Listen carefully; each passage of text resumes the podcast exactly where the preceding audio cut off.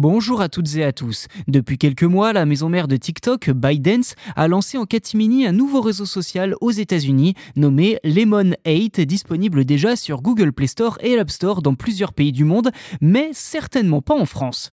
Alors pourquoi pas la France? Eh bien tout simplement parce que ByteDance souhaite se concentrer sur d'autres marchés plutôt que l'Europe avant de débarquer chez nous.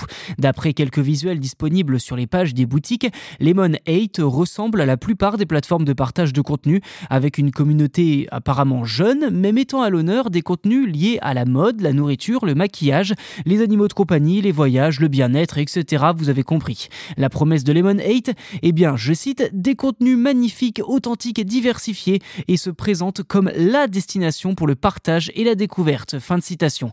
En somme, Lemon 8 ressemble à un croisement entre Instagram et Pinterest avec une forte dimension marketing, bien évidemment.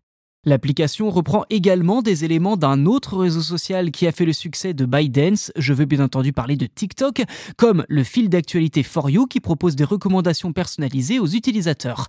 L'onglet de recherche, lui, est clairement inspiré d'Instagram avec des sous-onglets pour les comptes, les hashtags et les posts les plus populaires. Si les visuels disponibles mettent l'accent sur la photo, eh bien la vidéo sera également importante. Évidemment, des autocollants, des filtres et des ajouts de texte seront proposés pour personnaliser les contenus et maximiser l'engagement des utilisateurs.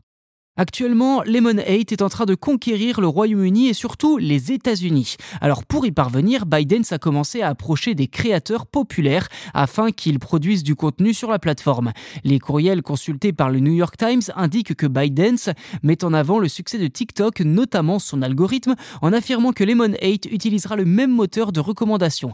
En septembre, Biden commencera à chercher des moyens de monétiser les publications de ses créateurs partenaires. Si Lemon 8 peut sembler inoffensif à première vue, l'application n'échappera pas au contenu polémique, surtout politique, et aux fake news. À cette heure, difficile de dire si Lemon 8 va rencontrer le succès escompté et suivre le même chemin que TikTok. Toutefois, il est clair que Biden s'est déterminé à conquérir le marché des réseaux sociaux américains avec cette nouvelle plateforme qui peut-être pourrait être menacée d'interdiction comme les TikTok actuellement.